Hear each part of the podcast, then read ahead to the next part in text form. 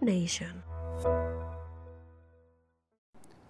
Konnichiwa Ninja, ¿qué tal estás? Espero que muy bien. Hoy me he venido a grabar a la montaña, me he cogido mi micrófono inalámbrico y me he venido aquí a la montaña a, a dar un paseíto mientras te, te grabo este podcast y te explico cinco cosas que he aprendido a lo largo de 470 días escribiendo prácticamente sin parar en LinkedIn cada día. Ahí, dale que te pego. Siendo constante. La constancia es una de las cosas de las que te voy a hablar en este podcast de hoy. Te dejo aquí cinco lecciones que he aprendido en todo este tiempo. Creo que nunca había sido tan constante con algo. Solo una vez hice un reto de, 300, de 365 días, un año, ¿no? Publicando cada día una foto en Instagram. Pues en LinkedIn, mira, ya llevo más y me está gustando mucho. Así que nada, vamos allá. Lección número uno. Te lee más gente de la que crees. Esto es importante, ¿vale? Tenlo en cuenta. La gente de tu trabajo, tus amigos, tu familia, si te siguen en LinkedIn, pues también. Gente que no te conoce de nada y la gran mayoría ni te van a comentar, ni te van a dar like, ni nada de nada de nada, ¿vale? Pero te van a leer, ¿vale? Ten eso en cuenta. O sea, no te frustres si, si compartes algo, te curras un post ahí todo chulo y luego pues, no, no tienes reacciones, la gente no comenta, no la comparte, no pasa nada. Lo que sí que te puedo asegurar es que lo va a leer, ¿vale?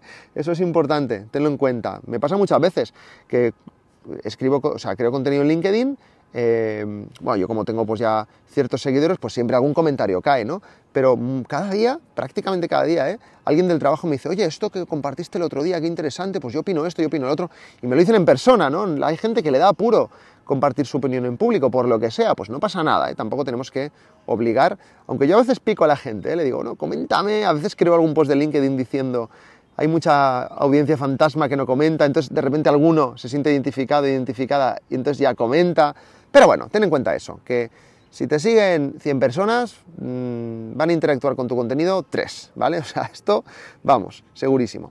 Y no pasa nada, es normal.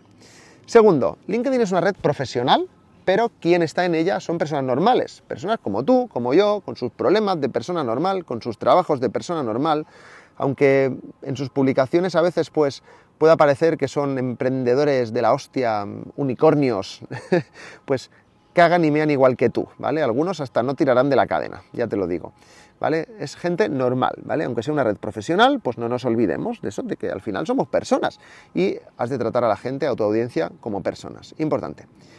Hablando de audiencia, si quieres generar una audiencia, ¿qué hay que hacer? Te lo he dicho al principio, al comenzar.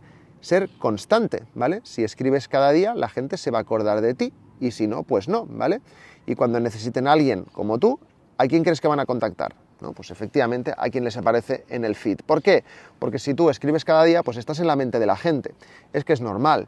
Imagínate, ¿no? Eres mmm, diseñador o diseñadora, pues cada día publicas cosas sobre diseño y de repente hay alguien que necesita un diseñador o una diseñadora. ¿En quién, se, ¿En quién va a pensar antes? Pues en ti. ¿Por qué? Pues porque estás escribiendo cada día y estás en su mente, ¿vale? Pues antes de buscar en el buscador de LinkedIn, antes de poner diseñador, a ver qué encuentran y, y contactar con cualquier random, teniendo que hacer un filtro de a ver dónde ha trabajado este, qué experiencia tiene, bla, bla, bla, pues es un trabajo previo, ¿vale? Es un trabajo previo. Al final, eh, esto lo dijo el otro día Luis Garau, copy de incógnito, en, en, un, post, eh, al final, crear contenido en LinkedIn lo que hace es alimentar tu currículum, hace que la gente confíe más en ti, si es que es así, ¿vale? Vale, vamos, o sea, llevamos ya tres puntos, entonces quiero explicar una cosa. Te he dicho cinco puntos, ¿vale? Esto que te estoy explicando, este podcast, al final es la versión en audio de un post que yo publiqué en LinkedIn, pero yo fui un poco pillastre y lo que hice fue decir, vale, uh, voy a darte cinco lecciones, pero solo puse tres, ¿vale? Solo puse tres. ¿Y qué pasó? ¿Qué pasó? Pues que en menos de 24 horas, lo hice a posta, lógicamente, ¿eh? no, no, no, me no me equivoqué, no me despisté, o sea, lógicamente puse tres de las cinco. Y funcionó. En menos de 24 horas ya tenía más de 100 reacciones, más de 60 comentarios, más de 6.600 impresiones de la publicación. Gané más de 40 nuevos seguidores. Eso me, me, ayudó a tener eh, 11.000 seguidores. Estaba, como tenía, pues eso, estaba a punto de llegar. Y al final, pues pues lo conseguí. Mira, pues gracias a, gracias a este post. Entonces, eh, pues eso, pues me fue muy bien. Entonces, al día siguiente publiqué otro post diciendo las dos últimas lecciones. La cuarta es, deja a la gente con curiosidad, ¿vale? Si ya lo das todo en tu contenido, ¿para qué te van a comentar? ¿Para qué te van a comprar? ¿no? Deja lugar a la duda, deja un margen para que la gente piense, para que la gente debata sobre si lo que has puesto está bien o no, y sobre todo fomenta el pensamiento crítico. Y la quinta lección, y lógicamente, pues también por eso también tuvo muchos comentarios, es animar a comentar, ¿vale?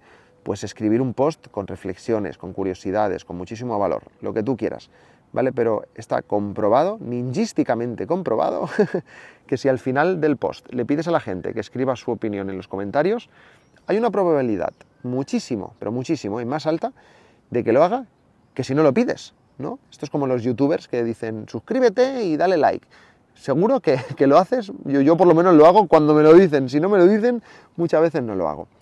Así que nada, espero que, te haya gustado este post, espero que estas cinco lecciones que he aprendido yo a lo largo de, este año y medio, creando contenido sin parar en LinkedIn, te ayude a entender mejor cómo puedes posicionarte en esta red, cómo puedes generar marca personal y, y nada, y cómo ser constante con tu contenido. Muchas gracias por escucharme. Nos vemos en el dojo. Adiós.